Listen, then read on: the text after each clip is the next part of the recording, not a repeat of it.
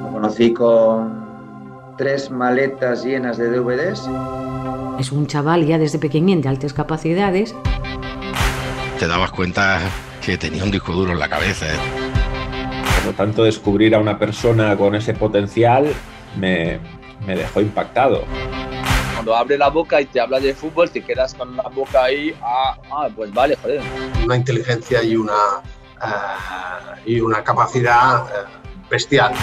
Una pasión desmesurada por el fútbol. Obviamente es un adelantado. En una conversación de 15 minutos, pues no dudé en contratarlo, vamos, porque tenía algo especial. Todo aquel que se quiera comparar es que está cometiendo un grave error porque, porque Pablo hay uno. Monsieur le Président, la historia de Pablo Longoria.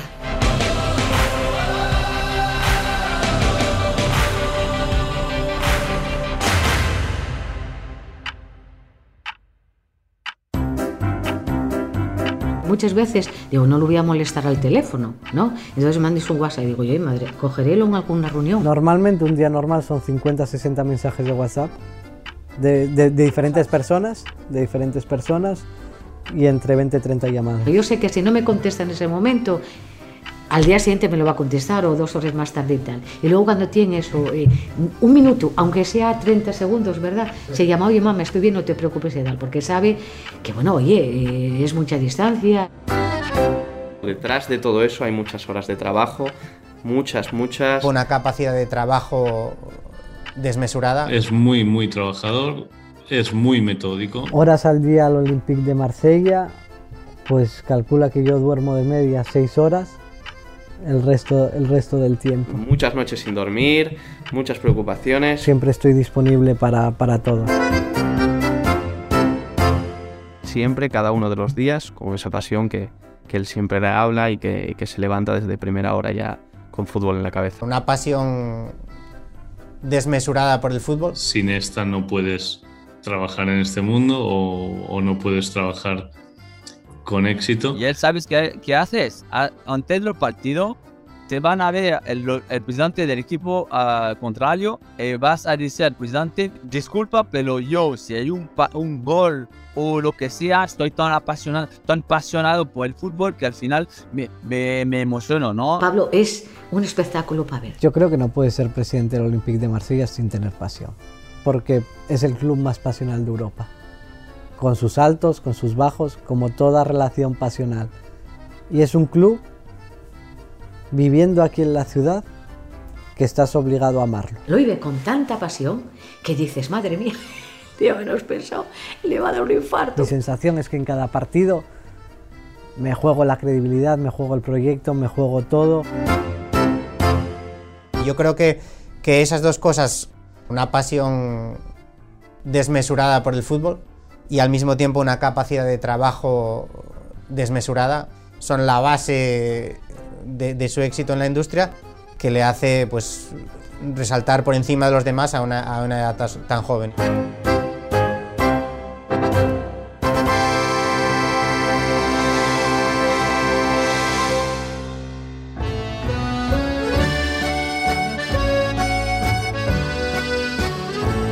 Episodio extra Monsieur le Président. A ti que me acompañaste durante los cuatro episodios anteriores, te sonarán las voces que acabas de escuchar. Son el propio Pablo Longoria, su madre Begoña, sus compañeros Pedro Iriondo y Javier Ribalta, su excompañero Javi Alonso y su primer gran fichaje Sinama Pongol. Yo soy Pablo Gómez y te doy la bienvenida al desenlace de este podcast. Lo retomo donde lo había dejado, con la propuesta que Pablo recibió a través de una llamada del dueño estadounidense del Olympique de Marsella. El propietario me, me llama y él me dice, quiero que seas el, el presidente. Era febrero de 2021 y debía decidir si aceptaba o no esa propuesta. La primera reacción de Pablo fue preguntarle a Fran McCourt si el todavía titular del cargo, Yakangui Eigo, era conocedor de ese ofrecimiento. Me una situación, digo, bueno, pero el presidente que está lo sabe porque es la persona que me ha traído, yo no quiero tampoco fallarle, yo no quiero pasar aquí como alguien que, que conspira. Dice, sí, sí, sí, está todo. Y yo le dije, bueno. Sabiendo ya que el movimiento no se hacía a espaldas de su valedor, Pablo pidió entonces unas horas para reflexionar. Si me das una tarde, me lo pienso, analizo todo, porque jamás de mi vida hubiese pensado que ese momento pudiese, pudiese llegar, ¿no? Esa tarde que pidió no fue tanto para decantar su respuesta, que parecía tenerla muy clara, sino más bien para analizar la situación y para poder hablar con su círculo más cercano. Dice él, bueno, no te asustes, porque sabe que... Voy a decir, no te asustes, pero me ofrecieron esto. Esto, ser presidente, no sorprendió únicamente a Begoña Longoria. Yo me quedé impactada. También reaccionaron con sorpresa, por ejemplo, Mateo Alemán. Me deja impactado. Marcelino García Toral. Por supuesto me sorprendió. Eugenio Botas. Me sorprendió mm, un poquito. O sea, me sorprendió. O Sinama Pongol. Nah, imposible imaginarlo así, madre mía. Buah.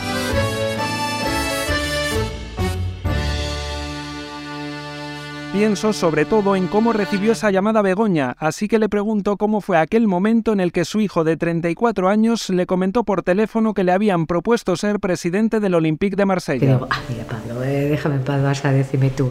Digo, claro, porque tú tienes el presidente de un club aquí en España al uso. Digo, oh, te van a ofrecer y tal. Hago aquí un paréntesis para que el periodista Axel Torres me explique esto que menciona Begoña. Es un rol que es diferente en Francia de cómo es aquí. Nosotros estamos acostumbrados a que el presidente sea un empresario hincha del club, ¿no? de la ciudad.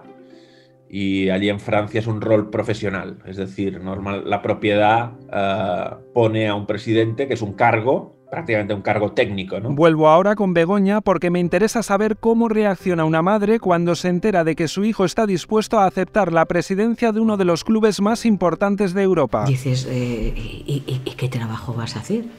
Oye, me entró pánico.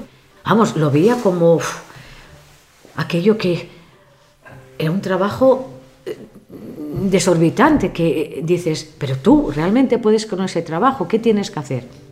Y dices, bueno, es que yo realmente voy a seguir llevando la gestión deportiva y tal, lo que realmente le gustaba a él. Cuando eres una persona que viene en lo deportivo, el primer objetivo es poner el fútbol en el centro del, del proyecto. Digo, ¿y tú puedes con todo? Y dice, bueno, vamos a intentarlo. Le permitía ser presidente, pero no desvincularse de lo que es el tema deportivo, porque ejerce ambas funciones a, a la vez. Entonces dices, bueno, para adelante. Entonces, en base a eso, yo acepto. Como comenta el entrenador Marcelino García Toral, inicialmente Pablo sigue vinculado de algún modo a la gestión deportiva, pero abarcarlo todo era una misión casi imposible. Bien lo sabe Mateo Alemán, ya que ha trabajado en los dos ámbitos en distintos momentos de su trayectoria profesional. Por este motivo, y siendo consciente de lo que le apasiona a Pablo ser director deportivo, el actual director de fútbol del Barcelona le dio un primer consejo cuando se enteró de que su amigo estaba dispuesto a ser presidente. Me entero porque él me lo cuenta. Y la verdad es que en ese sentido me sorprende mucho. Digo, hostia, Pablo, jodas, tú, si tú eres, eres un crack en lo tuyo y en lo que te gusta, ¿no? que es tu pasión y es tu vida. Debo reconocer que al principio le, le recomendé, hostia, sigue en la dirección deportiva, que es lo que que es lo que haces perfecto, ¿no? Y lo que te va a hacer eh, llegar al top profesional eh, mundial. A Marcelino también le extrañó en un primer momento y por motivos similares la novedad que Pablo le trasladó personalmente. Fue el que me lo comunicó, la posibilidad, y por supuesto me sorprendió porque yo lo veía muy, muy centrado en su función como secretario técnico, director deportivo, porque realmente creo que es lo que más le gusta, pero luego surgió una posibilidad que bueno, pues luego de él también, cada uno en, nuestra vida, en un momento puntual, tenemos que tomar decisiones. Eh, quizás eh, de forma, en algunos casos, sorpresivas, ¿no? Y, hay que tomarla rápido. Yo también creo que, que hay momentos en la vida en los que eh, puedes decir que no a algo que te ofrezcan. Y también creo que hay momentos en la vida en que no puedes decir que no. Y seguramente este haya sido uno de esos casos, ¿no? En que no haya podido decir que no a lo mejor él egoístamente hubiese preferido seguir en su rol. Quien resalta que la propuesta posiblemente era irrechazable es Michael Dumois, ex consejero delegado del Recreativo de Huelva. Y cuando Longoria llamó a Javier Ribalta, el entonces director deportivo del Zenit ruso aportó un enfoque diferente a los demás. Me dice, mira, me han propuesto esto. ¿Tú qué crees? ¿Qué opinas? Y le digo, hombre, me parece muy bien porque te demuestra que se fían de ti, que te han conocido en poco tiempo ya te han conocido y ya te dan una responsabilidad así. Tampoco faltó la comunicación con Pedro Iriondo, su amigo de la infancia, que entonces trabajaba en la sede central de la FIFA en Suiza. Pedro estaba al tanto de la crisis que atravesaba el Olympique en aquellas fechas. El día que hubo, eh, aquí hubo bueno, una, una, situación de crisis y una... Eh, y ese día es el día de mi cumpleaños, además el día que un poco que, que, estalló la crisis en el... Y yo me acuerdo de escribirle y decirle, bueno, mu mucho ánimo, espero que todo vaya bien. Y al llamarme dos días después, o tres días después, no me acuerdo exactamente, a, a decirme, a contarme eso, ¿no? A contarme eh, que le habían propuesto eso y que le habían propuesto antes de que se anunciara y yo como de manera muy inocente le, le pregunté, bueno, ¿qué vas a hacer? Porque me imaginaba que coger un puesto como presidente de, de un club como el Olympique de Marseille no es algo eh, no, es, es, algo que requiere mucho, mucha valentía, ¿no? Y, y yo le, le, pregunté como diciendo, bueno, ¿qué vas, qué vas a hacer? Y él, me, él, no dudó ni un segundo, ¿no? Me dijo, no, no, eso no es ni una cuestión, ¿no? Vamos, vamos a por ello pero, pero me acuerdo que eso se me, se me quedó grabado, esa respuesta que me dio inmediata. Iriondo me confirma, por tanto, que Pablo, aunque pidió una tarde de reflexión, no dudó en ningún momento, y eso que el escenario daba mucho vértigo. Él lo analiza todo muy bien, lo analiza en frío y dice, estoy preparado para, para asumirlo. Este es Javi Alonso, excompañero en el Sassuolo italiano, posiblemente el único al que la noticia no le pilló tan de sorpresa. Cuando el actual jefe de ojeadores del Atlético de Madrid se enteró de que existía la posibilidad de que Pablo fuera presidente, ató cabos recordando una conversación que había mantenido la semana anterior con el propio Longoria. Tenemos una conversación telefónica y él me comenta, no, estoy analizando esto, más casi como, como un director general, a ver cómo le puedo dar la vuelta a esta situación. Y yo le decía, vamos a ver Pablo, acabas de aterrizar en Marsella, llevas seis meses. Primero, oye, estás siendo el director deportivo, están saliendo las cosas más menos bien, o sea, paso a paso. Yo ya me quedaba con esta copla yo diciendo, él ya tiene algo en su cabeza. Él cuando ya me está comentando esto es que ya tiene algo en su cabeza. Y a la semana siguiente me llega un mensaje. Pablo Longoria, próximo presidente de, del Olympique de Marsella. Y yo digo, mira, sinceramente, a la persona que me lo envía, no sé si es cierto o no, pero lo que sí sé es que la semana pasada tuvimos una conversación y conociéndolo no, me des... o sea, no lo puedo descartar. Entonces ya por la noche ya le mando un mensaje y le digo, ¿qué me dices de esto? Y me dice, sí, es cierto. Aquella conversación demuestra que Pablo llevaba pensando como dirigente en posibles soluciones desde días antes de su nombramiento oficial. El contexto social y deportivo del Olympique en aquellas fechas convertía el ofrecimiento en un desafío tan atractivo como nada sencillo. El reto es mayúsculo, es un cambio muy importante en su carrera y afrontarlo con la juventud que tiene, un ámbito en el cual él no estaba acostumbrado, no era fácil. En esas complejas circunstancias entiendo perfectamente el mensaje que le mandó Michael Dumois a Pablo en cuanto se enteró del nombramiento. Me acuerdo que le puse en WhatsApp, le dije, no sé si felicitarte o darte el pésame. Y nos reímos un rato por WhatsApp. El representante Eugenio Botas y el periodista Axel Torres, que conocieron muy bien a Pablo en sus inicios, me admiten que jamás se imaginaron verlo como presidente de un club. Y eso que ambos siempre han tenido unas expectativas altísimas con él. Yo tenía claro que Pablo eh, triunfa, iba a triunfar y llegaría muy arriba. O sea, que era un chico que estaba muy por encima de la media y predestinado a hacer cosas grandes, sí. Lo que nunca me imaginé es que iba a ser presidente de un, de un club de fútbol tan importante como Marsella, porque hay que ver la magnitud del club. Evidentemente no piensas que va a ser presidente del Olympique de Marsella. Al final estamos hablando de uno de los clubes más importantes, por supuesto de Francia, yo diría del mundo, pero por, por, por todo. ¿eh? Estamos hablando de la magnitud, de la repercusión, de la afición, de todo. Sinama Pongol, en la actualidad comentarista de televisión en su país, fue quien le hizo para Canal Plus Francia su primera entrevista tras ser nombrado presidente del Olympique. Esta circunstancia me hace recordar aquel viaje a Escocia que hicieron juntos Michael Dumois y Pablo Longoria para cerrar el fichaje precisamente de Sinama por el Recreativo de Huelva.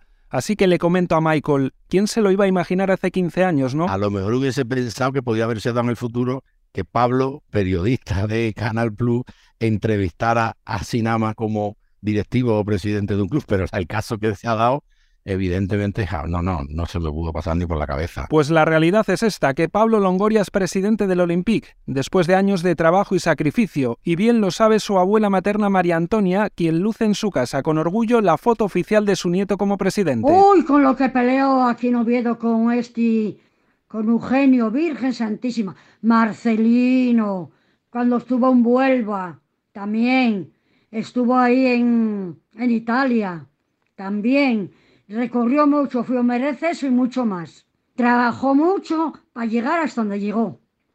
Y eso hay que tenerlo muy grabado en la mente. Y yo estoy muy orgullosa de él.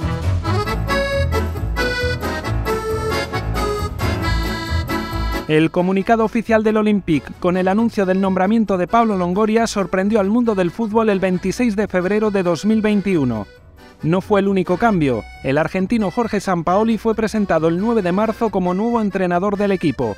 Así me justificó Pablo esa elección. Para mí Sampaoli es una persona que podría haber nacido perfectamente aquí, sobre todo porque yo comparo mucho el ambiente que existe aquí en Marsella alrededor del fútbol con el ambiente que puede existir en Buenos Aires, en Rosario, en Montevideo. Son ciudades muy pasionales, son ciudades de fútbol, son ciudades donde es el amor, es el odio, es la tragedia, ¿no? Y son esas ciudades donde son esos valores los que se te transmiten en la calle durante todos los días. Y la elección de Jorge, sobre todo, es una elección de una persona pasional, ultra competente y con un estilo de juego que yo creo que es el que nuestra afición quiere, quiere ver en el terreno de juego. Una semana después, Longoria anunció la reestructuración de la parcela deportiva, con un director del centro de formación, Nasser Larguet, un director técnico para ocuparse del área de scouting, David Frío, y un director de rendimiento. Este, Mathieu Buspillón, iba a encargarse de proporcionar métricas adaptadas al estilo de juego del entrenador, ¿Recuerdas aquel anhelo que ya tenía Pablo en Sassuolo de incorporar un matemático para intentar sacar el máximo partido al uso de los datos? Pues bien, me explicó en su despacho presidencial que años después, en Marsella, por fin encontró un genio para eso. Mathieu Buspillón es un genio. Como todos los genios en la, en la vida, es una persona con un grado de creatividad y capacidad de análisis extraordinario. Entonces, él conoce a la perfección cómo tiene que jugar el equipo, qué tienen que hacer los jugadores y él analiza todos los datos, cómo poner juntos datos, cómo crear diferentes parámetros para crear métricas que sean adaptables a cómo juega San Polies. Nos quedamos seguramente todos cuando él tiene un momento creativo con la boca abierta diciendo, ok, vamos en esta dirección y ayuda mucho en el proceso de selección de jugadores. Al empezar a ejercer la presidencia, Longoria encontró diferencias con los roles de ojeador, secretario técnico o director deportivo que había ejercido anteriormente. Sobre todo el nivel de implicación y el nivel de digamos, importancia en la toma de decisiones a nivel de ser milimétrico en los pequeños detalles en un club de fútbol donde los equilibrios son siempre muy reducidos. Y aunque llevaba seis meses dentro del club, Pablo me confiesa que enseguida quedó asombrado de lo que conllevaba el nuevo cargo. Complicado al inicio. Yo creo que ser consciente de la dimensión del cargo y de la dimensión del club, aunque hayas trabajado en el interior antes de ser nombrado presidente, mayor es el club, mayores son los problemas a, gestionar. También el cambio fue grande a nivel mediático. Sinama Pongol compara la relevancia del Olympique de Marsella en Francia con la de cualquiera de los tres clubes grandes en España. Ya como si él está entrenando, puede ser en el Madrid o Barcelona o el Atlético Madrid. De este modo, cualquier declaración que realiza el presidente del Olympique tiene una repercusión inmensa, y la figura de Pablo, como comprobó in situ el representante Eugenio Botas, empezó a ser reconocida cada vez más al asumir el cargo. El presidente del Marsella es prácticamente una estrella en, ¿cómo se llama? En, Marsella. ¿eh? O sea, que decir que la gente se, le, para hacer fotos con él, se para y se hace fotos con él. Una foto, por favor. Una foto con Don Pablo, el mejor presidente. Estamos hablando de que hay un cambio importante. Como Pablo le advirtió a su madre en la primera visita que ésta le hizo después de su nombramiento, lo habitual es que le paren constantemente en la calle para hacerse fotos o pedirle un autógrafo. Si bien gente no os asustéis y tal, porque bueno, vamos hablando tranquilamente a lo mejor por la corniche, y entonces eh, eh, salíamos y tal, y venía uno, otro, otro. Era constantemente fotos. Bueno, de hecho yo le digo, coño, a ver si haces una foto con tu madre, que debo ser la única que no tengo, que no tengo fotos. La gestión global del club poco a poco le fue absorbiendo. Sí que tuvo que modificar lo que era su trabajo habitual y prestar atención a lo que exige el nuevo cargo. Obviamente cuando ocupas un cargo así, pues tienes que estar para otras cosas. Así que como dicen Marcelino García Toral y Javier Ribalta, Longoria tuvo que ir alejándose de las tareas correspondientes a la dirección deportiva. Es como dejar irse a tu hijo a la universidad, ¿no? que para mí mi hijo es el fútbol, pero tú tienes que aceptar que poco a poco tú te desligas. Obviamente, marcando las bases y las pautas del proyecto poco a poco y si es cierto que cada día trato de guardar un poco más de distancia porque hay un club a gestionar y en el cual tener la implicación y, y ejercitar el liderazgo. Que tuviera que acabar renunciando a la dirección deportiva era el principal motivo que tuvieron en su círculo cercano para dudar de si debía aceptar o no la presidencia.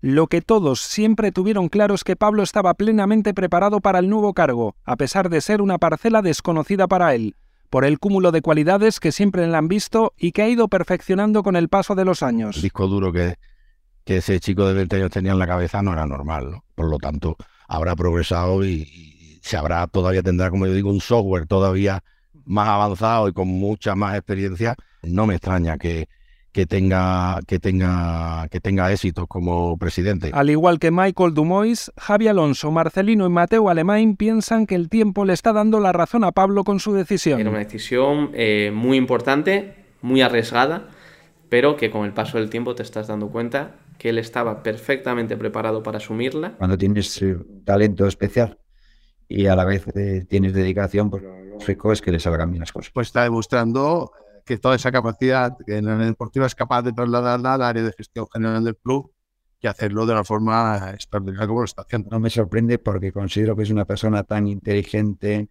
tan trabajadora, que cualquier cargo que ocupe se va a esforzar al máximo. Es sorprendente porque no lo había hecho nunca, no es tan sorprendente si le conoce. Alemán también me admite que Pablo acertó no haciendo caso al consejo que le dio en su momento de no aceptar la presidencia. Lo que acertó, porque ha demostrado y está demostrando que con todas esas condiciones es capaz de, de mutar a, otras áreas también de la gestión del club sin, perder su en la parte de, deportiva, porque al final su gran valor y su gran experiencia. Aunque progresivamente Longoria tuvo que alejarse de la gestión deportiva, Sinama Pongol me cuenta que el perfil de presidente que demanda la gente en Marsella y el que tenían los mandatarios más destacados en la historia del Olympique es un perfil más futbolero que administrativo. Sigue eh, mirando seis o siete partidos por semanas. Eh, puedes trabajar viajando con el club eh, antes y volver eh, con, con, con, el mismo, los mismos tiempos de los jugadores. Y esto que la ciudad de Marsella que está esperando es esto. Y Pablo ha encontrado el buen equipo para ser presente como presidente, pero como también mostrar que es ante todo un apasionado por el fútbol como loco. Él sabe que no puede ser un presidente administrativo o de papeles o de business los fanáticos están esperando un presidente de fútbol. Y hay dos hombres que has marcado la historia de París, de Marsella, el Bernard Tapie y Patiouf.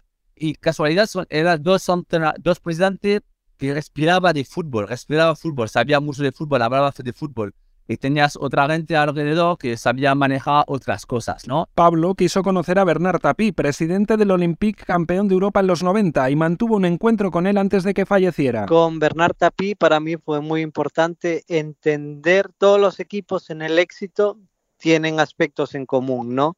Y yo necesitaba saber cuál era, cuáles eran los valores que impregnaban el éxito del Olympique de Marsella de, inicio de los años 90. Con ese objetivo también mantuvo charlas con empleados del club y con varios exjugadores míticos del Olympique, alguno de los cuales, como Jean-Pierre Papin, lo ha incorporado al organigrama de la entidad. Rabanelli ahora ha llegado al club, Jean-Pierre Papin, Basil Bolí, Daniel Van Buiten, nos interesaba mucho. Eh, por esa experiencia que luego había tenido de altísimo nivel en el Bayern de Múnich, por ejemplo, y cuáles eran las diferencias que él había, eh, que él había encontrado con, con, el Bayern. Me interesaba esa visión. Lorik Cana, por su experiencia luego en, en Italia. Didier Drogba le, dice muchas preguntas ¿no? sobre su experiencia, aunque ha estado un año y es ídolo de la afición, pero entender también qué Olympique de Marsella había vivido en la temporada 2003-2004. Entender cómo había sido la experiencia en el Olympique de Marsella de gente que había triunfado también luego en otros mercados. De esa forma yo creo que tener mucha más perspectiva y diferentes visiones de lo que podría ser este club. Longoria conoció a fondo la identidad del club y se percató enseguida de su vínculo con la ciudad. Para mí vivir la pasión aquí en Marsella es sobre todo una sensación de felicidad cuando el equipo lo hace bien, sensación de pura felicidad y de estar contento porque entiendo que eres una persona o eres un club que canaliza el sentimiento de toda una ciudad, porque el sentimiento de identificación que hay entre la ciudad y el club es absolutamente mágico e único. Aunque desde fuera se cree entender ese sentimiento que existe alrededor del club, uno no es consciente realmente hasta que lo vive en primera persona. El último que lo ha comprobado es Javier Ribalta. El impacto es, es impresionante. Toda la ciudad vive por el club. Es increíble la pasión que hay en esta ciudad por este club. Es amor al club incondicional. Es una cosa que realmente hasta que no estás ahí no lo vives no, no puedes entender. La ciudad solo vive, vive, vive, vive sobre el fútbol. Es un club con mucha euforia. Es un club que con mucho, con mucha esto, ¿no? Mucha vida. Claro, te vas al velodrome y fue el velodrome es, madre mía, y parece que el estadio, la ciudad va a explotar es un club muy, muy, muy particular. Como me explica Sinama Pongol, toda esa pasión alrededor del club se escenifica especialmente en el Estadio Velodrome. Contando todo el tiempo, la gente pues preparando cosas dentro de un mes antes en, el estadio. Es una es un estadio particular, es un ambiente particular. En este contexto se entiende que alguien tan apasionado por el fútbol y por su trabajo explote de euforia en su butaca del velodrome con los goles y los triunfos. Por ello, se disculpa de antemano antes de cada partido con el presidente del equipo rival. Cuando conocí el estadio, personalmente lo que más me sorprendió es que el palco no es como estamos acostumbrados. No está en un espacio tan elevado ni tampoco diferenciado del resto de la grada. En Marsella, la butaca del presidente del Olympique es una más. En concreto es el asiento número 12 de la fila 21.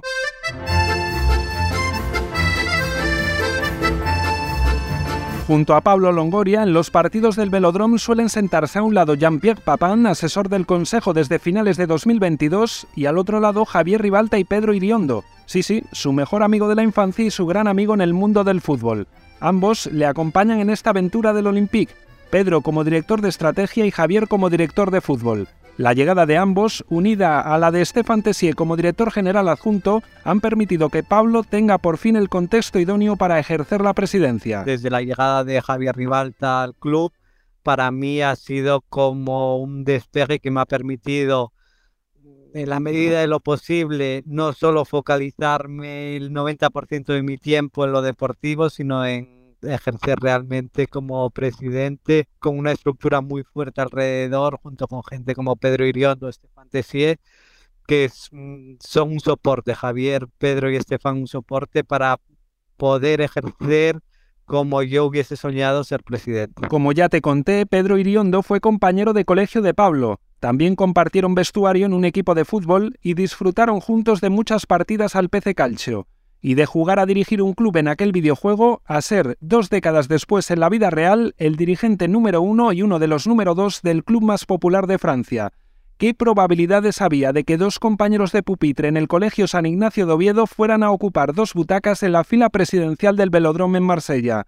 Se lo pregunto al propio Iriondo y a Begoña Longoria. Muy pocas, muy pocas. Una entre Sí, sí, un billón. Es un, es un sueño, eso no, no hay ninguna duda. Pablo y Pedro separaron sus caminos al comenzar estudios universitarios diferentes y sobre todo después de la entrada en el mundo del fútbol de Longoria. Es verdad que durante unos años, pues al final, sobre todo cuando sales del colegio, universidad, cada uno va intentando desarrollar eh, un poco su carrera y ahí estuvimos durante un tiempo un poco, vamos a decir, menos en contacto. Luego tuve la suerte que yo estaba trabajando en Alemania de ingeniero de aquella y él era... Eh, él estaba trabajando como, como scout y viajaba mucho por la zona de por la zona de Alemania, Bélgica, Holanda y demás. Y entonces ahí eh, volvimos a enganchar fuertemente, volvimos a, nos reuníamos mucho a cenar y demás. Begoña Longoria llevaba un tiempo sin saber de aquel gran amigo de su hijo que tantas veces estuvo en su casa y comprobó con una llamada que todo seguía igual entre ambos pese al tiempo y a la distancia. En un viaje que hicimos a... estaba él en, en Turín en el 2016 y fuimos a comer a... Tenía un partido, él jugaba el Mónaco y tal, y fuimos de Turín a Mónaco. Y en el viaje llamó, llamó Pedrín. Nosotros durante todo este tiempo seguimos en contacto, sabes que estás siempre más o menos en contacto. Bueno, yo llamo a Pedrín porque para mí es desde pequeñinos y tal. Llamo Pedrín. Y digo yo, ah, Pablo, ¿este es Pedrín Irión? Dice el sí. Tenía un poco la el gusanillo del fútbol, porque bueno, tengo también otros amigos que trabajan en el fútbol y, ahí fue cuando eh, yo un poco reconecté otra vez con la industria. Él me dio mis primeros consejos un poco para, para cómo hacer un poco realidad ese sueño. Iriondo metió la cabeza en el mundo del fútbol en 2016 cuando se incorporó a una empresa de consultoría centrada en el análisis de datos financieros. Dos años después se mudó a Zurich para trabajar en la FIFA y tras sumar tres años de experiencia en el área de estrategia y desarrollo de la Federación Internacional del Fútbol, Longoria le reclamó para aportar sus conocimientos en ese ámbito. Pedro se incorporó al Olympique de Marsella en junio de 2021 como director de estrategia. Es un puesto nuevo que no existía antes y que se está creando eh, cada vez más en, varios clubes y el objetivo es un poco eh, ayudar a implementar, eh, en este caso, en nuestro caso, la, la visión que tiene Pablo para el club a, a medio y a largo plazo, más allá de lo que son los resultados del día a día. Cuando él asumió el puesto de presidente estaba buscando pues alguien que que él supiera que, que, tenía, por un lado, por supuesto, una confianza a nivel personal, pero al mismo tiempo una visión de, del fútbol y de lo que es un club similar a, a, lo que él quería implementar. En los episodios anteriores te conté cómo se conocieron Pablo Longoria y Javier Ribalta, cómo el segundo fue clave en toda la etapa italiana del primero, y cómo Javier fichó a Pablo en 2015 para la Juventus de Turín, donde fueron compañeros hasta 2017. Entonces, Ribalta pasó de jefe de scouting en el club italiano a desempeñar ese mismo cargo en el Manchester United inglés. Fue apenas durante una temporada porque el Zenit le contrató en 2018 como director deportivo. En Rusia se enteró del nombramiento de Pablo como presidente y dos meses después, en abril de 2021, Javier regresó a Italia para ser el director general del Parma. Durante todos estos años, Longoria y Ribalta mantuvieron un contacto constante. Aunque yo trabajé en un sitio y él en otro, siempre hablamos muy a menudo y bueno, a final de temporada él sabía un poco mi situación en Parma, que no, no, no estaba muy no estaba muy, digamos, convencido de seguir y ahí me comentó la posibilidad y bueno, eh, enseguida obviamente nos pusimos de acuerdo. Ese acuerdo significó que en junio de 2022 Ribalta se mudara a Marsella para ser el nuevo director de fútbol del Olympique. Tenemos un director deportivo también que, que está, sigue el día a día del equipo y, más todos los, los problemas de gestión que se puedan generar en el día a día del equipo digamos que yo me encargo de todo lo que es eh, relacionado con, con, el área fútbol. El director deportivo al que se refiere es David Frío, quien era director técnico para el área de scouting, cuyo responsable es ahora Mathieu Luyan. Si en la Juventus Ribalta fue el jefe de Longoria, en la estructura del Olympique se intercambiaron las jerarquías, y según me resalta el propio Javier, con mucha naturalidad. Para mí, ni ahora ni antes... Eh no es, no es un cambio muy grande. Al final trabajamos juntos y eso es lo importante. A mí me alegra mucho que él esté en la situación que está porque sé cómo, cómo se lo ha trabajado y, y realmente se lo merece.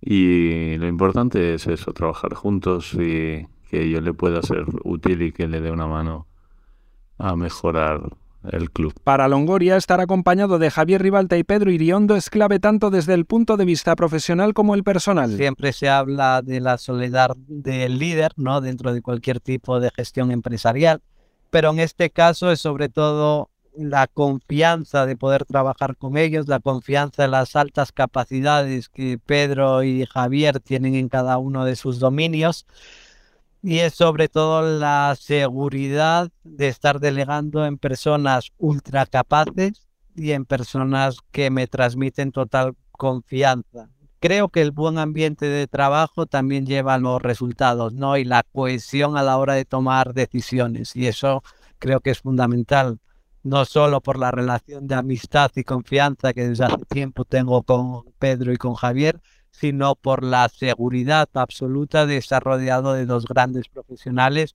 que más allá del plano personal, que me sirve como protección y como confianza a la hora de tomar decisiones, pero sobre todo apoyarme en dos grandes profesionales. Y es que el factor personal y humano es clave para Pablo. Un ejemplo de esto es que desde que es presidente envía una carta manuscrita a cada futbolista que sufre una lesión importante o una situación negativa. No importa ni su nacionalidad ni la liga en la que esté compitiendo.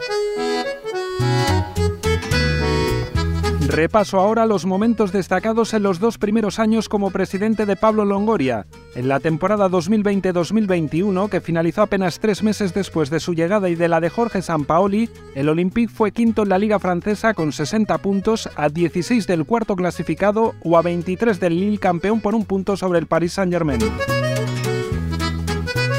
En la siguiente campaña, la 2021-2022, ya hubo un salto importante, aunque el Paris Saint-Germain campeón le aventajó en 15 puntos. y es que en el último suspiro de la última jornada, el Lens le empató al Mónaco, al que adelantó el Olympique en la tabla gracias a su goleada por 4-0 al Estrasburgo. Al finalizar segundo, el conjunto marsellés certificó su regreso a la Liga de Campeones, desatando la euforia en el velódromo. Longoria, entrevistado por la televisión francesa en el césped, renegó del mérito que le atribuía al periodista y señaló a los aficionados. Es la magia de Marsella, todos juntos, dijo con un rostro desbordante de felicidad. Le pregunto meses después a Pablo si ese ha sido hasta ahora su mejor momento en el club. Y en ese momento, para mí sí, eran muchas emociones, ¿no? Tanto trabajo durante un año, tanta presión que habíamos tenido, siempre luchando, parecía que te podías caer. Fue como la la vuelta a creer, ¿no? Y es la forma, las emociones de en el último minuto clasificarte para la Champions League fue muchas emociones. Con perspectiva eh, significó el primer paso del proyecto, ¿no? Para mí era muy importante de poder devolver este equipo a la Liga de Campeones. Había clasificado antes durante el periodo de COVID, pero claro, no hay una celebración del momento y de la culminación de una temporada como fue la 19-20, no hay esa unión con la afición, y más aún jugando la Champions luego a puerta cerrada. Para mí significa en el momento de llegada es como darle a la afición otra vez eh, la posibilidad de ver su equipo en una competición fetiche para, para el club.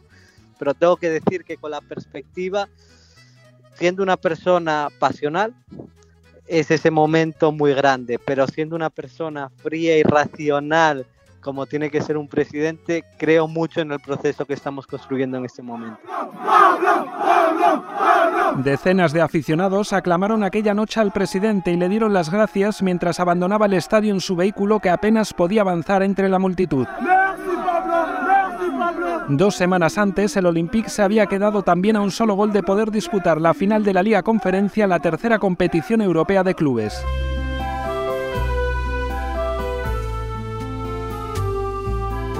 ¿Quién iba a presagiar entonces que el entrenador artífice de esa buena temporada fuese a abandonar el proyecto antes de comenzar la siguiente? Jorge Sampaoli se fue el 1 de julio de 2022. Según él, sus tiempos y sus objetivos eran diferentes a los de los dirigentes del club. Fue una decisión conjunta en la que las dos partes separaron sus caminos con agradecimiento y con cariño. Así me lo confirmó un tiempo después Longoria. Él quería ir más rápido que el proyecto, nosotros queríamos construir gradualmente, el crecimiento del club tenía que ser gradual, adaptado a su situación económica y que un proyecto sólido se construye desde una base económica que te permita ir creciendo paso a paso. Entonces, dentro de conversaciones muy sinceras con Jorge, porque tengo que agradecer también la sinceridad que Jorge me ha mostrado desde el primer momento.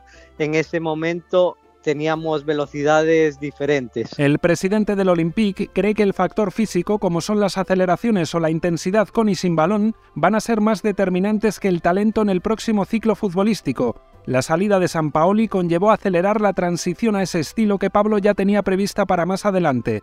El entrenador elegido para llevarla a cabo fue el croata Igor Tudor. Son dos estilos diferentes de San Pauli a, Igor Tudor. Teníamos pensado hacer esa transición a lo físico a final de 2023. Eso significa pegar un paso hacia adelante en el proyecto y tratar de anticiparlo un año con todo lo que significa, ¿no? Jugadores más físicos, una nueva metodología, ir hacia un fútbol más físico, más europeo, más basado sobre la intensidad. Creemos que no es necesario invertir muchísimo dinero en futbolistas para lograr el rendimiento deportivo porque es el estilo y, la fisicidad de los jugadores la que te lleva quizás a reducir las distancias en el fútbol moderno. Tudor fue presentado el 4 de julio, un mes antes del inicio de la Liga Francesa y dos meses antes de que comenzara la Liga de Campeones. La fase de grupos de la competición europea se adelantó debido a la celebración en noviembre y diciembre del Mundial de Qatar, algo que jugó en contra del Olympique. No tenía el tiempo deseado para que el equipo asimilara un cambio tan drástico en su filosofía de juego. En una Liga de Campeones que fue mucho más corta por el Mundial, no hemos tenido ese tiempo de desarrollo de la idea para estar eh, cerca, de lo que habíamos imaginado en un periodo de tiempo tan, tan corto. Aunque dos victorias seguidas ante el Sporting de Portugal le hicieron soñar con la clasificación, finalmente quedó eliminado. Hemos estado competitivos y con la clasificación dependiendo de nosotros mismos hasta prácticamente el último minuto, ¿no? Y es que en la última jornada de esa fase de grupos, el Olympique comenzó ganando 1-0 al Tottenham, un triunfo que le servía para clasificarse. El conjunto inglés empató al inicio de la segunda parte y con esa igualada el Olympique al menos pasaría a disputar la Liga Europa, un dato que desconocían algunos de sus jugadores según confesaron ellos mismos después del partido. Así se entiende que se lanzaran a por la victoria arriesgando en exceso y con el castigo inmerecido de encajar el 1-2 definitivo en el minuto 95. Esa derrota supuso despedirse de las dos competiciones europeas. Desde luego fue un palo. Hay que aprender de los propios errores, ¿no? Creo que sobre todo un aspecto de madurez y de evolución del propio equipo para saber jugar un determinado tipo de partidos. Es decir, es un palo estar eliminado de Europa, es un palo económico, sí, lo entiendo como una parte del proceso de crecimiento del club donde ese palo nos ha hecho ser mucho más maduros y entender que los pequeños detalles son los que reglan las competiciones europeas. A partir de esa derrota y pese al parón del Mundial, el Olympique firmó una racha de ocho victorias consecutivas entre la Liga y la Copa Francesa, a solo una del récord histórico del club. Además, Tudor comandó la mejor primera vuelta del Olympique en el siglo XXI y mientras grabo este episodio, el equipo es segundo en la clasificación a cinco puntos del líder Paris Saint-Germain, al que eliminó en los octavos de final de la Copa. Ese triunfo por 2 a 1 en el Velodrome puso fin a 11 años sin ganar al Paris Saint-Germain en Marsella. Al margen del césped, Pablo Longoria ha tenido que afrontar momentos complicados. Cuando todavía era director deportivo, sufrió en primera persona el asalto del centro de entrenamiento por parte de unos 300 ultras, un incidente que provocó los cambios en la entidad que le llevaron a la presidencia. Ese malestar fue uno de los primeros problemas que tuvo que gestionar al asumir el cargo. Los aficionados, no solo los ultras, juegan un papel fundamental en este club y el presidente debe tenerlo en cuenta. Un año después de aquel incidente, Longoria se reunió con diversos grupos de aficionados. Le trasladaron su descontento tanto por el juego de San Paoli como por los resultados en el velódromo. El hecho de hablar con grupos de aficionados, ultras, sobre todo aquí tenemos grupos de aficionados que son numerosos y están organizados. Aquí tenemos siete grupos de aficionados. Para mí forma parte del trabajo en esta ciudad, por ese nivel de identificación. Y al contrario, en este club, si queremos que el proyecto funcione, tenemos que explicar muy bien a nuestros aficionados, que son inteligentes y conocen el fútbol, pero ellos tienen que saber exactamente lo que nosotros queremos proponer y que todos vayamos en la misma dirección, porque si no, en este club y en esta ciudad es imposible. Pero si vamos en, en la misma dirección, este club y esta ciudad es mágica. En agosto y en noviembre de 2021 se produjeron altercados en tres partidos del Olympique de Marsella. El segundo fue una invasión de campo en Niza donde seguidores radicales de ese equipo saltaron al terreno de juego para agredir a futbolistas visitantes. Payet, estrella del Olympique, había sido golpeado por una botella que devolvía iradamente a la grada. Algunos jugadores y el entrenador Sampaoli se encararon incluso con aficionados locales. El árbitro y los futbolistas del Niza saltaron al césped una hora después para intentar continuar el partido, pero el conjunto marsellés decidió abandonar el estadio. Longoria explicó la decisión en un videocomunicado publicado en los canales del club. On de ne pas reprendre le match parce que la sécurité de nos joueurs c'est pas garantie. Hemos decidido no reanudar el partido porque la seguridad de nuestros jugadores no está garantizada. Ya es la segunda vez que vivimos esto después de Montpellier. Allí decidimos continuar, pero lo que ha pasado hoy es completamente inaceptable. El árbitro está con nosotros y nos ha confirmado a San Paoli y a mí que la seguridad no estaba garantizada, pero la liga decidió por una cuestión de orden público reanudar el partido. No es aceptable para nosotros, así que hemos decidido no volver al campo y regresar a Marsella.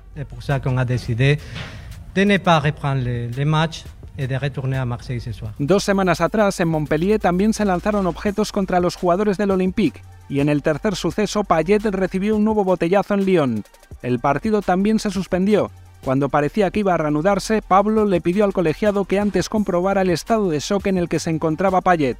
Sufrir estos episodios han sido los peores momentos para Longoria como presidente. Es muy desagradable vivir incidentes dentro de los estadios y yo creo que eso no puede ser aceptable, ¿no? Todo lo que nosotros hemos vivido en Niza, todo lo que nosotros hemos vivido en Lyon, son los episodios del fútbol donde realmente no quieres ser dirigente y, hay momentos en los que puedes dejar de creer, ¿no? Porque ver que todo el mundo hace intereses personales, no tratamos de defender el fútbol, buscar ventajas, ver violencia. No son aspectos en los que yo me sienta confortable o aspectos que yo comparta, ¿no? Hubo sanciones y castigos para el Niza, para el Lyon e incluso para algunos jugadores y asistentes del Olympique de Marsella. Conocidos ya sus buenos y malos momentos en la presidencia, le pido a Pablo que haga balance de sus dos primeros años en el cargo. Lo considero un periodo de crecimiento individual en el aspecto personal muy importante y en una adaptación hecha a pasos forzados, porque un club como el Olympique de Marsella no te espera. Tras echar un vistazo al pasado, quiero intentar vislumbrar qué deparará el futuro tanto al Olympique como a Pablo Longoria.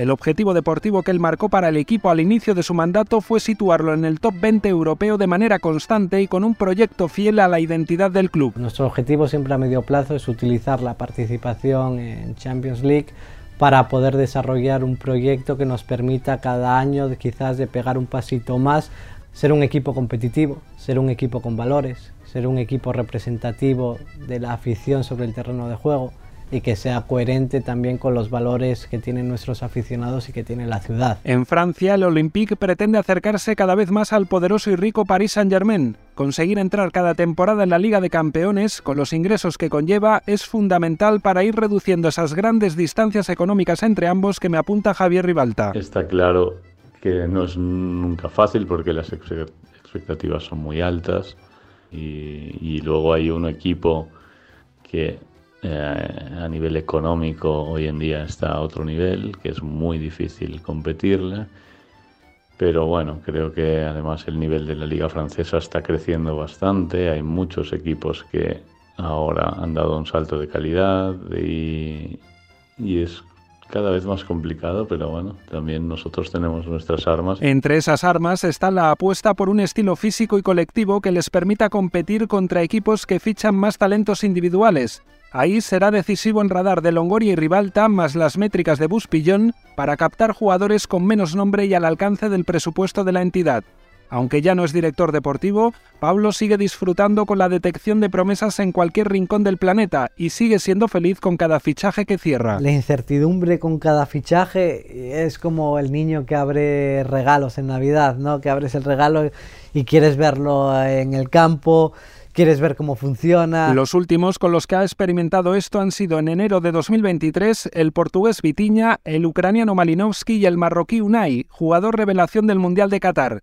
Debido a su pasión por la planificación deportiva, quise preguntarle a Pablo si repetiría como presidente o si preferiría en el futuro volver a roles anteriores. Su respuesta en nuestra primera charla para el podcast, cuando cumplió su primer año en la presidencia, fue contundente. No, ni siquiera director deportivo. No quiero ser director deportivo de, ningún club. Es muy difícil que yo vuelva a tener este nivel de energía porque esto se retroalimenta en esta ciudad. La ciudad te da energía, los aficionados te dan energía, esa pasión. Y no vivir un club tan pasional como este, que es imposible, eso me haría ser un fraude en el próximo club en el que yo tuviese que tener responsabilidad, porque sería muy difícil para mí encontrar ese nivel de compromiso personal y yo no, no, sentiría que estaría haciendo mi trabajo bien. Que también descartas en esa charla de abril de 2022 volver a ejercer como director deportivo, se entiende mejor al escuchar este deseo que tenía en aquel momento. Me gustaría volver a la base, a disfrutar de viajar, a disfrutar de viajar, de analizar jugadores, porque sé que mi duración aquí es limitada y solo estoy focalizado en disfrutar de esta experiencia hasta el último día, sabiendo que es la última. Y todo esto me ayudó a ponerlo en contexto entonces su excompañero Javi Alonso. No me sorprende y te digo por qué, porque el nivel de estrés y depresión al cual él ahora mismo tiene que estar sometido es tan alto, es tan extremo, que al final él decide renunciar a eso por volver a disfrutar. Él disfruta en el momento en el cual el equipo gana y se puede liberar un poco. Él en ese momento es el, verdadero Pablo Longoria cuando tú lo ves disfrutar. Pero eso es muy efímero, es, es muy, un espacio muy corto de tiempo, porque todo lo demás Una vez se acaba eso, él vuelve al Pablo presidente, al Pablo a todo lo que tiene que hacer dentro de la estructura. En otra charla posterior, grabada en 2023, apenas días antes de estar contándote esto, Pablo seguía hablando de disfrutar, pero ya no fue tan tajante con sus planes personales para el futuro. Ahora mismo tengo que decir que estoy en una posición de querer mejorarme a mí mismo para ser el mejor presidente posible. Si te digo la verdad, no veo la necesidad de pensar en el futuro porque quiero que el futuro sea centrado simplemente en la mejor construcción de un proyecto posible y en el mejor desarrollo posible profesional para poder dar todo a este club. El tiempo dirá cuánto dura su presidencia en el Olympique de Marsella y cuál será su siguiente paso. Seguro que nos sorprende, seguro que nos sorprende con alguna cosa. Si acierta con este vaticinio Eugenio Botas, su primer valedor en el fútbol profesional, la primera sorprendida al otro lado del teléfono será Begoña Longoria, que según me confiesa sigue sufriendo por tenerlo lejos. Se me sigue haciendo duro, Pablo. O sea, quiero decirte, yo cada vez que voy a verlo a, a Marsella vengo llorando. Begoña y Pablo, madre e hijo, celebraron juntos la Navidad de 2022 en el piso de las afueras de Oviedo, en el salón de ese ático con los gondoleros italianos como testigos y bajo las dos antenas parabólicas que sobreviven al paso de los años recordando aquellos inicios de grabaciones compulsivas. Hacía tiempo que el presidente del Olympique no estaba en Ventanilles, y hasta que pueda regresar, el frutero del barrio seguirá avisando a Begoña cada vez que vea a su chaval en los medios de comunicación. Porque yo sigo moviéndome en el mismo barrio, comprando el pan en, el kiosco de la señora comprando la fruta, y me decía el frutero, oye, que salió el tufiu y tal. En el barrio Pablo, pues una persona súper famosa y, y lo adore, ¿no? Porque dicen, bueno, como un guaje de aquí, efectivamente, de este barrio obrero, puede salir y ser hoy en día el presidente de Loen. No me extraña que le hagáis un reportaje porque la situación merece la pena. La carrera de Pablo es algo fuera de lo normal y que aparte de, de, estar en el momento adecuado, en el lugar adecuado, tú tienes que tener mucho talento. La persona, por supuesto, pero también es verdad que esa carrera que, que, que está llevando él es algo muy poco habitual en el fútbol, por no decirte único. Todo aquel que se quiera comparar es que está cometiendo un grave error porque, porque Pablo hay uno.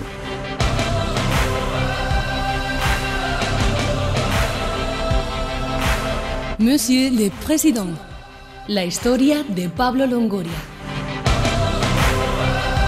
Una producción de la agencia EFE en exclusiva para Podium Podcast. Montaje de Paco Minayo. Idea original, entrevistas, redacción y locución de Pablo Gómez. Y todo ello con la coordinación del Departamento Audiovisual de la agencia EFE. Agradecimientos a todos los que han participado con sus testimonios, en especial al Olympique de Marsella y a Pablo y a Begoña Longoria.